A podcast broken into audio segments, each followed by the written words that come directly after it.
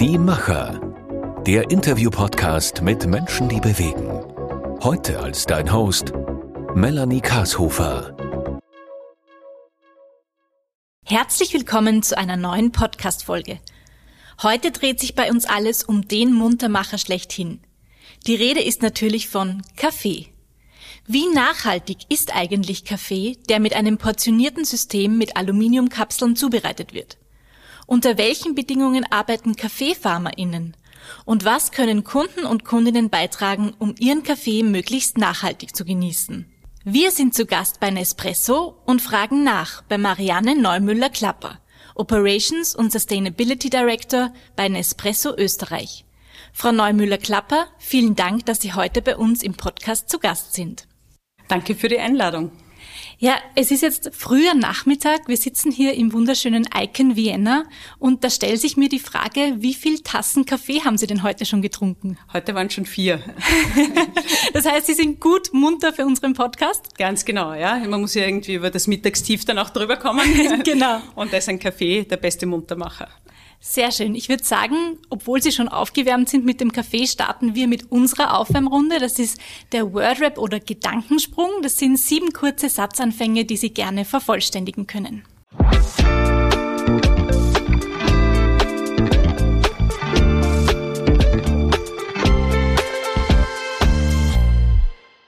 Ein Morgen ohne Kaffee ist kein Morgen.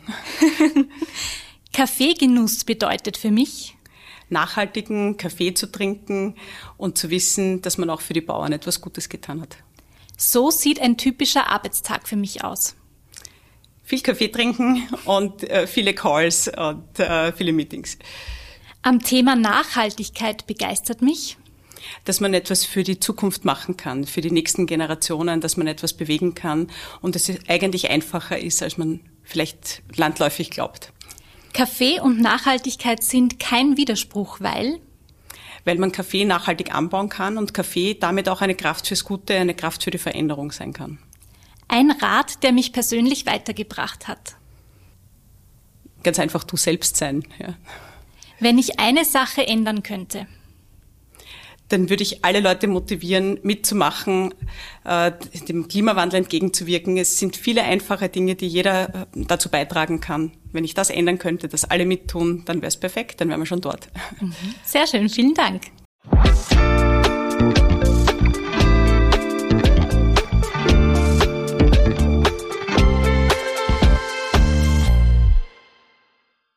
Ich habe es eingangs schon erwähnt, Sie sind als Operations und Sustainability Director bei Nespresso Österreich tätig. Mit welchen Themen beschäftigen Sie sich denn tagtäglich in Ihrer Arbeit und welche Zuständigkeiten haben Sie für Nespresso aus Österreich heraus? Ja, und zwar das Thema Nachhaltigkeit spielt bei mir die ähm, vorwiegende Rolle. Äh, Operations bedeutet aber zum Beispiel ähm, Supply Chain, unser Kundenservice Center, unser technisches äh, Service, wo auch Techniker vor Ort bei Kunden Maschinen einrichten, warten. Ähm, das ist, fällt in meinen Bereich. Und Nachhaltigkeit ist das Thema, womit ich mich persönlich am intensivsten beschäftige. Und äh, aus Österreich heraus Nachhaltigkeit mit Kaffee ähm, voranzubringen, einerseits mal all die guten Dinge, die schon passieren auf den Kaffeefarmen, die Nespresso schon unternommen hat, auch unter die Leute zu bringen, aber ganz besonders in Österreich das Thema Recycling. Ja, was bedeutet denn für Sie das Thema Nachhaltigkeit im Zusammenhang mit Kaffee? Wie kann man das in Einklang bringen? Ja, äh, wichtig ist, äh, wie der Kaffee angebaut wird, weil beim Kaffeeanbau kann ich sehr viel auch an CO2-Emissionen einsparen, wenn ich das richtig mache. Wenn ich auch den Kaffee äh, gut verpacke, dann habe ich eine super Qualität in der Tasse und brauche aber weniger von diesem wertvollen Rohstoff Kaffee. Und ähm, damit habe ich eine sehr präzise Konsumation, dass ich nur genau die Menge Kaffee verwende. Und äh, was auch sehr wichtig ist, dass die Bauern vor Ort richtig entlohnt werden, dass dort die Standards entsprechend hoch sind. Das ist mir sehr wichtig. Und im Einklang kann man das auch bringen dann in Österreich, indem man die Kapseln recycelt. Wir haben ein super System, wo sie wirklich verwertet werden können. Man muss es nur tun. Mhm, darauf kommen wir später noch zu sprechen. Ähm, mich würde interessieren, was bewegt Sie denn persönlich daran, sich mit dem Thema Nachhaltigkeit und Kaffee auseinanderzusetzen? Ja, ich glaube, ähm, speziell wenn man auch Kinder hat, dann denkt man auch an die Zukunft und ich möchte auch, äh, dass alle nachfolgenden Generationen eine bessere Welt vorfinden, als wir sie jetzt aktuell haben. Und jeder kann da seinen Beitrag leisten. Es ist wirklich nicht schwer. Mhm. Sie sind schon ein bisschen darauf eingegangen. Welchen Ansatz verfolgen Sie denn, um das Thema Nachhaltigkeit bei Nespresso in Österreich, aber auch im gesamten Unternehmen voranzutreiben? Mhm. Ja, wichtig ist ähm, mal gegenüber unseren ähm, Konsumenten, dass man erklärt, dass man die Kapseln recyceln kann, dass die Kapseln zurückgebracht werden können, was mit den Kapseln passiert, also das Recycling-System, das wir aufgebaut haben, weil ähm, das wissen wenige Leute, dass die Kapsel nämlich nicht als Verpackung eingestuft ist, sondern die Kapsel ist ein Produkt und damit ist die Kapsel eigentlich dazu verdammt, im Restmüll zu enden. Und das ist wirklich schade, weil ich habe ungefähr vom Gewicht zwei Drittel Kaffeesud da drinnen und ein Drittel ist das Aluminium der Kapsel. Und beide sind wertvolle Rohstoffe, die ich wiederverwenden kann, die ich im Kreis führen kann und die ein zweites Leben bekommen können. Und ich kann sie eigentlich ewig im Kreis führen, mhm. gerade bei Aluminium. Wie und wo können denn äh, Privatpersonen und Unternehmen äh, gebrauchte Kapseln abgeben? Ja, und zwar ähm, seit 2009 haben wir dieses äh, freiwillige Kapselsammelsystem aufgebaut, weil es eben keine ja, äh, öffentliche Sammlung gibt dafür. Die wäre ja für den Restmüll verdammt gewesen. Und deshalb haben wir das aufgebaut, 2009, das freiwillige Sammelsystem. Mittlerweile sind es 2000 Sammelstellen in ganz Österreich. Und es werden circa 39 Prozent der Kapseln, die wir in Österreich verkaufen, auch zurückgebracht und recycelt. Wissen Sie, wo in Oberösterreich diese Sammelstellen sind? In Oberösterreich haben wir was ganz was Besonderes. Da gibt es nämlich ein Pilotprojekt, ein größeres, nämlich mit dem Kaffee- und Teeverband gemeinsam, weil es ist ja nicht nur Nespresso, die äh, Kaffeekapseln auf den Markt bringen. Es gibt verschiedenste andere Unternehmen, die Kapseln in Alu oder auch in Plastikkapseln ähm, auf den äh, Markt bringen. Und da haben wir uns mit dem Kaffee- und Teeverband zusammengetan und haben gesagt, wir müssen gemeinsam eine Sammlung aufbauen, wo alle Kapseln in eine Tonne dürfen.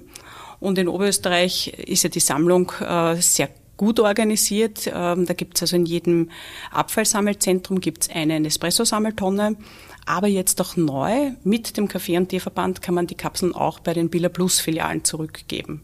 Und damit wird es natürlich noch leichter für die Konsumenten. Der Weg ist ganz ein kurzer. Man geht regelmäßig in den Supermarkt einkaufen und kann dort seine Kapseln auch zurückgeben. Mhm. Können Sie da schon eine erste Bilanz ziehen von diesem Pilotprojekt in Oberösterreich?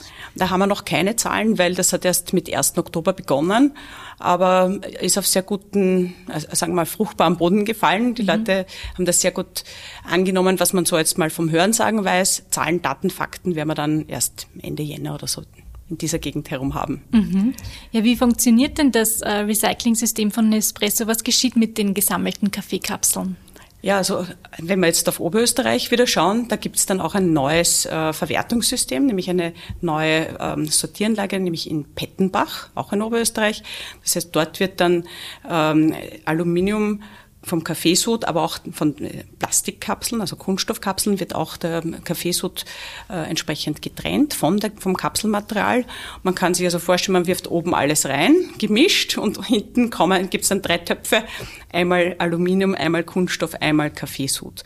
Das Aluminium geht dann wieder in den Sekundärkreislauf, das kann eingeschmolzen werden. Das ist perfekt. Aluminium kann ich eigentlich nahezu unendlich oft recyceln. Und äh, aus dem Kaffeesud können viele Dinge gemacht werden, nämlich zum Beispiel ein Zusatz für Dünger, ein Ölbindemittel, ein natürliches kann daraus gemacht werden, ein Werkstoff für Möbel zum Beispiel. Also da gibt's äh, sehr, sehr viele Möglichkeiten, was man mit dem Kaffeesud nachher auch noch machen kann. Mhm. Gibt's da auch Projekte, wo Sie mit anderen Unternehmen zusammenarbeiten, eben für diese Recycling-Methoden? Ja, also zum Beispiel für den Kaffeesud, ähm, da gibt es einen, ähm, einen Düngerhersteller, der ganz einfach dann äh, schon Versuche gemacht hat mit dem Kaffeesud, so dass äh, der Dünger damit angereichert wird. Und ähm, da werden wir vielleicht auch nächstes Jahr ein paar äh, Düngersackerl dann an unsere Kunden als Belohnung fürs Recycling abgeben können. Aber das kommt vielleicht noch. Mhm. Ja, Sie haben schon ein bisschen erzählt, mit was Sie sich so tagtäglich beschäftigen in Ihrer Arbeit. Gibt es denn irgendwelche Projekte oder Kampagnen, auf die Sie im Moment besonders gerne zurückblicken? Ja, ich glaube, ähm, das Thema der, Öffnung äh, unseres Sammelsystems für die Industrie, das ist natürlich schon ein, ein großer äh, Meilenstein gewesen. Wir hatten davor, vor dem Oberösterreich-Pilotprojekt, ein Mini-Pilotprojekt in der Steiermark in Gnas, in einem kleinen Ort, weil wir gesagt haben, wir müssen das mal im ganz Kleinen ausprobieren, wie wird das von den Konsumenten und Konsumentinnen angenommen und haben wirklich gesehen, dass wir innerhalb von sechs Monaten mit sehr starker Kommunikation und auch mit Incentivierung, dass wir die, äh, das Sammel Zahlvolumen um 151 Prozent steigern konnten. Also das ist wirklich enorm, in so kurzer Zeit so eine große Steigerung hinzubekommen. Und darauf, ähm, ja, glaube ich, äh, bin ich sehr stolz und können wir alle miteinander, die da beteiligt waren, sehr stolz sein. Mhm. Wenn wir jetzt auf die Herausforderungen blicken, vor welchen Herausforderungen stehen Sie denn in diesen Projekten, wenn Sie da ein neues starten oder generell in der Laufzeit? Vor welchen Schwierigkeiten stehen Sie auch manchmal? Mit was äh, müssen Sie sich tagtäglich beschäftigen auch? Na, ich glaube, wenn man, ähm, das weiß jeder, wenn man sehr viele äh, Leute an einen Tisch bringen muss, Vertreter von unterschiedlichen Unternehmen, das dauert, bis man hier dann äh, auf den gemeinsamen Nenner kommt. Auch wenn man sich am Anfang einig ist, wohin die Reise gehen soll, muss man dann doch die, die Schritte gemeinsam gehen und das dauert ein bisschen.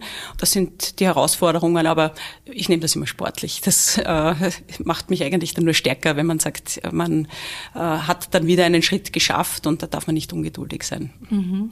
Ja, wir haben anfangs über den Kaffeekonsum schon ein bisschen gesprochen. Sie selbst haben gesagt, Sie haben schon vier Tassen getrunken. Auch bei mir waren es heute schon drei. ähm, welch, was bedeutet denn diese österreichische Kaffeekultur für Sie in Ihrer Arbeit? Weil Kaffee ja doch ein sehr, sehr beliebtes Getränk in Österreich ist. Ja, das ist etwas sehr Schönes, weil immer wenn man im privaten Bereich oder auch im beruflichen Bereich spricht und man sagt, man ist, äh, kommt von Espresso, dann kommt natürlich immer das Thema Kaffee auf und jeder trinkt den Kaffee gern anders, manche mit Milch, manche kurz, manche Latte Macchiato, äh, manche mit äh, Sirup. Also es ist so vielfältig, wie auch die Menschen sind, äh, ist auch die Kaffeekultur und speziell in Österreich haben wir eine sehr lange Kaffeetradition und ich freue mich, dass wir mit Nespresso da ähm, dazu beitragen können, dass wir wirklich gute ähm, Kaffeequalität liefern können, die die Kaffees dann noch besser macht. Mhm. Ich würde gern mit Ihnen auch auf das Thema Umwelt und Umweltauswirkungen zu sprechen kommen. Welche Auswirkungen verursacht denn eine Tasse Kaffee und wie verteilen sich die auf deren Lebenszyklus? Das ist eine ganz eine wichtige Frage, weil man muss sich immer den gesamten Produktlebenszyklus anschauen, nämlich vom, in unserem Fall vom Kaffeeanbau über die Maschinenproduktion, die Zubereitung des Kaffees bis hin dann zum Recycling, aber auch äh, nicht nur der Kapsel, sondern auch äh, der Maschine. Ja, das muss man sich den gesamten Produktlebenszyklus anschauen. Und wenn man sich das so anschaut, ist Daumen mal Pi bei einer Tasse Kaffee 50 Prozent des CO2-Fußabdruckes entfällt auf den Kaffeeanbau, also auf die Rohkaffeebereitstellung. Ja, das heißt, das ist der größte Hebel und dort muss man auch ansetzen. Mhm. Und was unternehmen Sie dort, um dort anzusetzen? Ja, was machen wir dort? Ähm, in den Kaffeeanbaugebieten wird nach regenerativen Praktiken gearbeitet, regenerative Landwirtschaft. Ja. Was heißt dieses große Wort? Ja, das heißt äh, ganz einfach, dass man auch Bäume pflanzt, damit der Kaffeestrauch Schatten hat das heißt, dass der Boden bedeckt ist, dass ich hier nicht äh, die blanke Erde äh, sehen kann, wenn ich durch die Kaffeeplantage gehe, dass ich kompostiere, dass ich mulche und dass ich ähm, das Wasser behandle, nachdem ich die Kaffeekirschen gewaschen habe. Weil äh, der Kaffee, das ist eine Kirsche, da sind dann zwei Bohnen drinnen und äh, durch Waschen löst sich dann das Fruchtfleisch von den Bohnen und äh, dann habe ich sehr viel äh, Nährstoffe im Wasser. Und wenn ich dieses Wasser, dieses Brauchwasser sofort wieder in den nächsten Bach oder in den nächsten Fluss hineinleite, habe ich dann sehr eine hohe Frischwassereutrophierung. Dann würden die Gewässer veralgen. Und das wäre nicht gut. Deshalb muss das, äh, bevor man das in äh, das nächste Gewässer einleitet, muss es gereinigt werden. Mhm, das heißt, da ist Nespresso auch ja, tätig. Da sind mhm. wir auch tätig. Und zwar funktioniert es das so, dass wir wissen, von welchen Bauern wir den Kaffee beziehen. Das heißt, es sind ähm, ca. 150.000 Farmer und Farmerinnen, von denen wir Kaffee beziehen. Und die werden unterstützt durch ungefähr 650 Agronomen und Agronominnen. 35 Prozent davon sind schon Frauen. Und das macht es auch noch besonders, dass man hier auch nämlich schaut, dass auch die Frauen mehr empowered werden, dass sie mehr äh, Mitsprache haben, was auf der Farm passiert, dass das eine Familienentscheidung ist.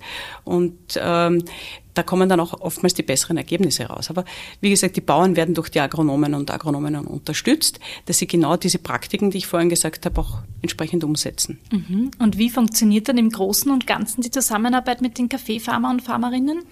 Es ist so, dass die ähm, Kaffeefarmer äh, sind dann organisiert in sogenannten Kooperativen und wir kaufen dann von den Kooperativen den Kaffee. Ja, äh, aber wir wissen, welche Farmer das sind und es gibt dann auch ein, ein Programm, unser sogenanntes AAA Sustainable Quality Program. Und wenn ein Bauer sagt, er möchte damit dabei sein, gibt es Grundvoraussetzungen, die er erfüllen muss und dann kann er sich entsprechend weiterentwickeln. Und wir haben auch als Hilfestellung die sogenannte Regenerative Coffee Scorecard mit der Rainforest Alliance herausgegeben. Das heißt, ähm, hier mit dieser Scorecard kann man dann ähm, von einem sehr konventionellen Kaffeeanbau zu einem regenerativen Kaffeeanbau kommen. Weil in der Natur geht das nicht von heute auf morgen. Also wenn ich jetzt sage, ich möchte äh, nachhaltige Energie beziehen, dann kann ich mir eine Photovoltaikanlage aufs Dach machen und ich entscheide und ich habe es morgen. Ja. Beim Kaffeeanbau, alles was mit der Natur passiert, das dauert, bis die Natur sich umgestellt hat. Ja. Mhm. Also bis ich mit dem Kompostieren und Mulchen, mit dem Zurückschneiden der Bäume, mit dem richtigen Mehrertrag, bessere Qualität bekomme, das geht halt nicht von heute auf morgen. Mhm. Und da, deshalb gibt es die Scorecard mit Bronze, Silber und Gold. Und da kann man sich dann als Bauer dann anhalten, wie man immer besser werden kann. Und unterstützt wird das Ganze durch die Agronomen und Agronominnen. Mhm. Und wie funktioniert die Zusammenarbeit dann von Nespresso mit den Agronomen und Agronominnen? Was wird da getan? Ja, die Agronomen und Agronominnen, äh, die werden laufend auch weitergebildet, äh, so dass sie immer am letzten Stand sind. Und ähm, zum Beispiel auch das Thema Female Empowerment ist uns da sehr wichtig. Das ist auch ähm, nochmal verstärkt worden. Wir haben letztes Jahr zum Beispiel, oder nein, heuer war das, im Februar schon wieder so lange her, haben wir die Women Empowerment Principles zum Beispiel unterschrieben, weil wir gesagt haben, wir müssen die Frauen stärken im Kaffeeanbau, weil ähm, die treffen da oftmals als Familie dann die besseren Entscheidungen und da bleibt mehr Geld auf der Farm, in der Familie. Und äh, das sind dann so Schwerpunkte, die wir dann auch an die Agronomen, Agronominnen weitergeben, die sie dann umsetzen. Warum ist Ihnen denn Female Empowerment auch wichtig? Ja, ich glaube, dass wir ganz einfach, wenn wir mehr Frauen haben, die Entscheidungen treffen, äh, dass hier vermutlich mehr weitergeht ähm, als jetzt in der Vergangenheit. Nicht, weil die Männer schlechte Entscheidungen treffen, aber weil hier neue Sichtweisen noch dazukommen. Und ich glaube, das macht es aus, dass man dann ähm, ein viel diverseres äh, ja, sagen wir mal, eine, eine viel diversere Grundlage hat, um Entscheidungen zu treffen.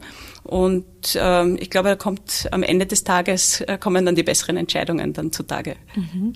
Sie haben auf dieses Scorecard sind Sie schon eingegangen. Ja. Können Sie das AAA-Projekt auch noch äh, kurz erklären?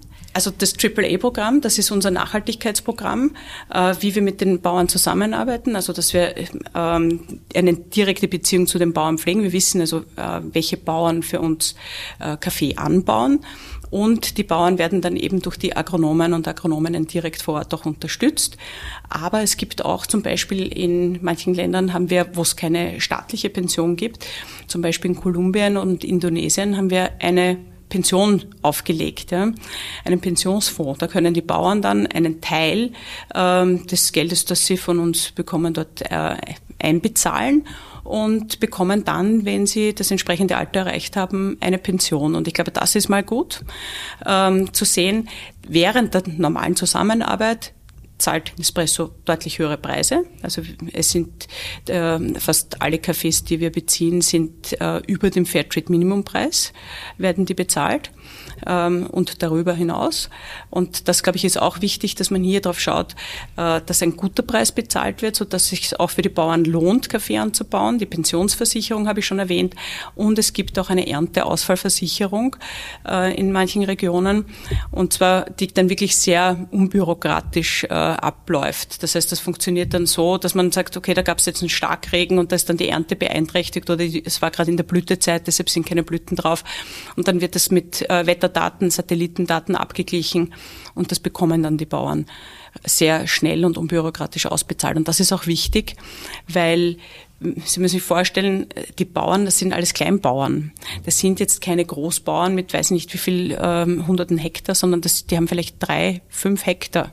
Ja, das heißt, wenn da das, die ganze Plantage, Kaffeeplantage von einem Ernteausfall betroffen ist, haben sie kein Geld. Rücklagen gibt's auch oftmals nur ganz wenige.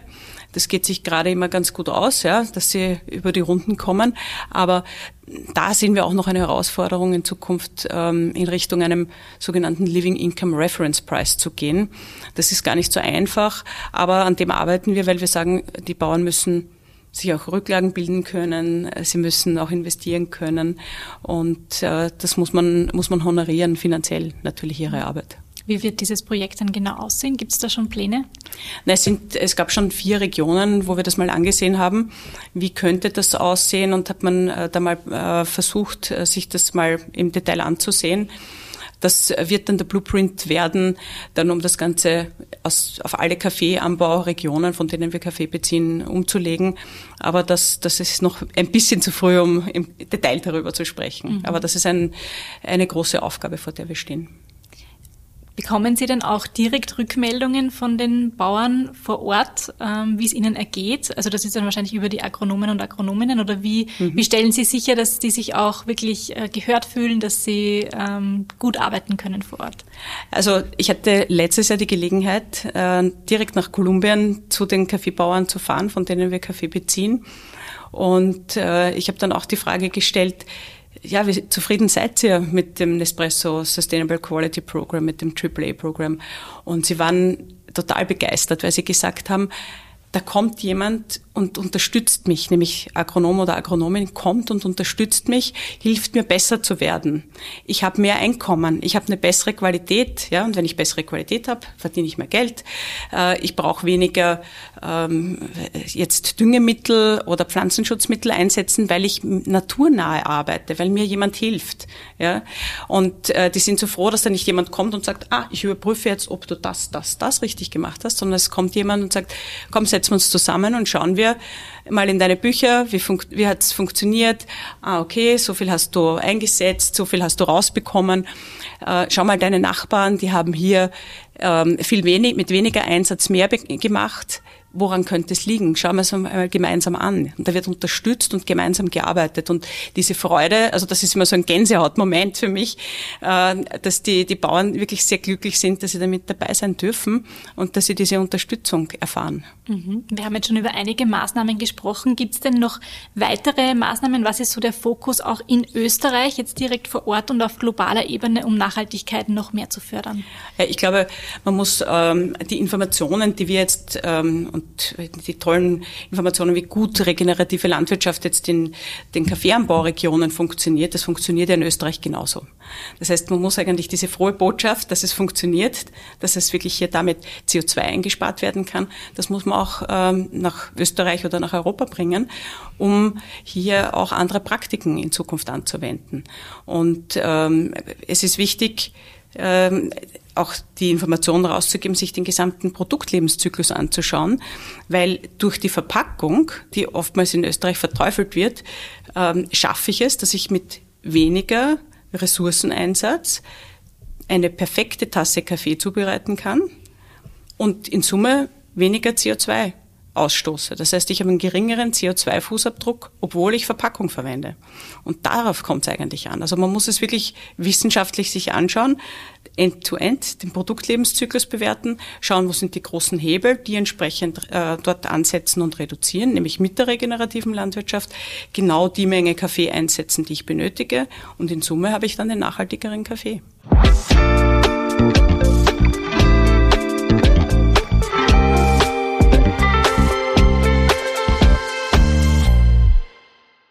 Ich würde gern zum Abschluss noch ähm, auf die Konsumenten und Konsumentinnen zu sprechen kommen. Worauf kann ich denn achten als Konsumentin, wenn ich nachhaltigen Kaffee konsumieren möchte? Ja, am besten, wie ich vorhin gesagt habe, genau die Menge einsetzen, äh, die es braucht für die äh, perfekte Tasse und kein Gramm mehr, weil dort eben der große Hebel ist für die CO2, für den CO2-Fußabdruck. Wenn man das portionierte System verwendet, die Kapseln recyceln, zurückbringen. Ähm, und dann hat man wirklich einen sehr guten Kaffee zu schauen, natürlich woher kommt er, ähm, wie wurde er angebaut. Das ist, glaube ich, das Wichtigste. Mhm. Und wenn wir jetzt noch in die Zukunft blicken, vielleicht ja. fünf Jahre in die Zukunft, gibt es irgendetwas, was Sie sich wünschen würden, bis dahin mit Nespresso Österreich erreicht zu haben? Ja, also ich möchte, äh, dass wir die Recyclingrate deutlich über 50 Prozent steigern können und äh, dass wir die Erfahrungen, die wir beim Kaffeeanbau gemacht haben, dass wir da vielleicht auch ein bisschen was nach Österreich bringen können, dass hier auch etwas umgesetzt wird. Das wäre mein Traum. Weil dann haben wir nicht nur beim Kaffee was gemacht, sondern sind vielleicht auch andere Produkte aus der näheren Umgebung, sind dann auch nachhaltig angebaut. Ich glaube, das ist ein schönes Schlusswort. Ich bedanke mich recht herzlich für das spannende Gespräch und ich wünsche Ihnen alles Gute für Ihre Zukunft. Dankeschön.